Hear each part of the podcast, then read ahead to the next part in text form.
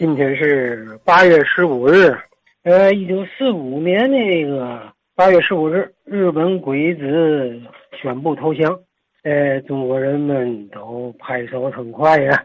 那时候人心的振奋，所以电台上也都是每天放着那种胜利之歌的呃音乐，还有歌曲。所以那个时候啊，市面上出现了好多的新鲜事儿。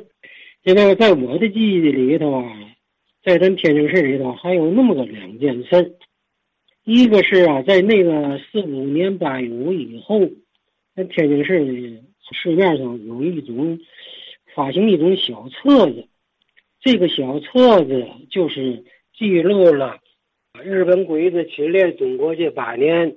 咱中国人所受的那种艰苦生活，这个小册子不大，很小，也很薄，挺通俗，挺好懂。呃，它不咬文嚼字，只要是识点字的人呐，就能够读懂。而且它那个印刷的还特别清晰，用那种书来宝的形式吧，叙述的。他那个一开始是这么写的：嗯，有一治，有一乱。卢沟桥上闹事变，从这儿就开始写这个日本鬼子侵略咱中国的这一些老百姓的生活情况。这个小册的名字呢，所以就叫做《八年苦》，呃，流行的很广。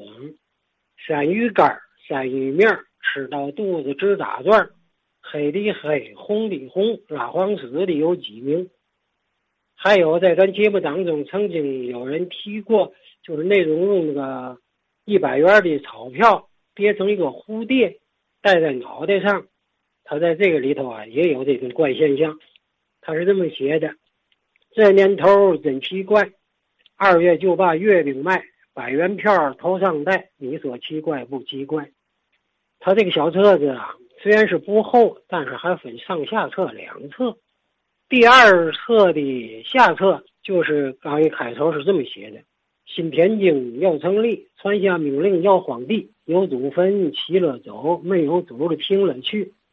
最后他的结束啊是这样写的：凯旋回人马动，我对国军苦诉讼。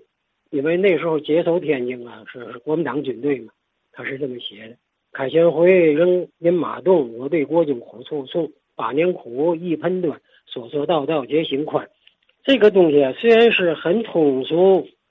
是一本小册子，我想它也有一定的这个历史价值吧。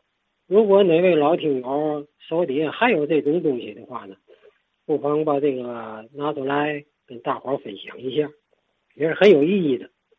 还有一件事就是当时在日本投降以后，有的人在马路道边上啊摆上一个难子，这个难子呢也不大，一米多长。六十五公分宽吧，好像一个写字台那个式样似的。上面摆的嘛呢？摆的是一个小人儿，这个小人是木头人啊。呃，案子的一头呢，用着一把枪，这个枪就是玩具枪啊。它的形式就是一种步枪形式。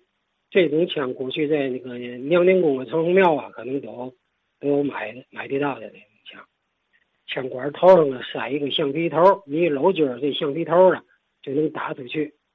这个就是一个射击打靶的性质。这个男子那头摆的这个小人呢，他的是用木头刻的，它的形状啊是一个柜子的姿势。小人的这个脑袋，小脑袋是个活的，可以拿下来，也可以放在这个脖子上。这个小人的形象呢，像个日本人。所以他是这个呃游戏的方法就叫做枪打日本小脑壳。当然了，他这种是带有营业性质的，花钱打多少发，打中了以后把日本小脑瓜打下来呢，能够得点糖。嗯，打不中呢就完了。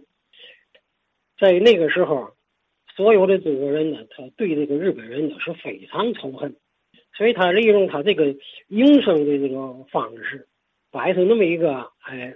游戏的规则，枪打日本小脑壳，呃，这是以上啊，我就知道那么两种情况。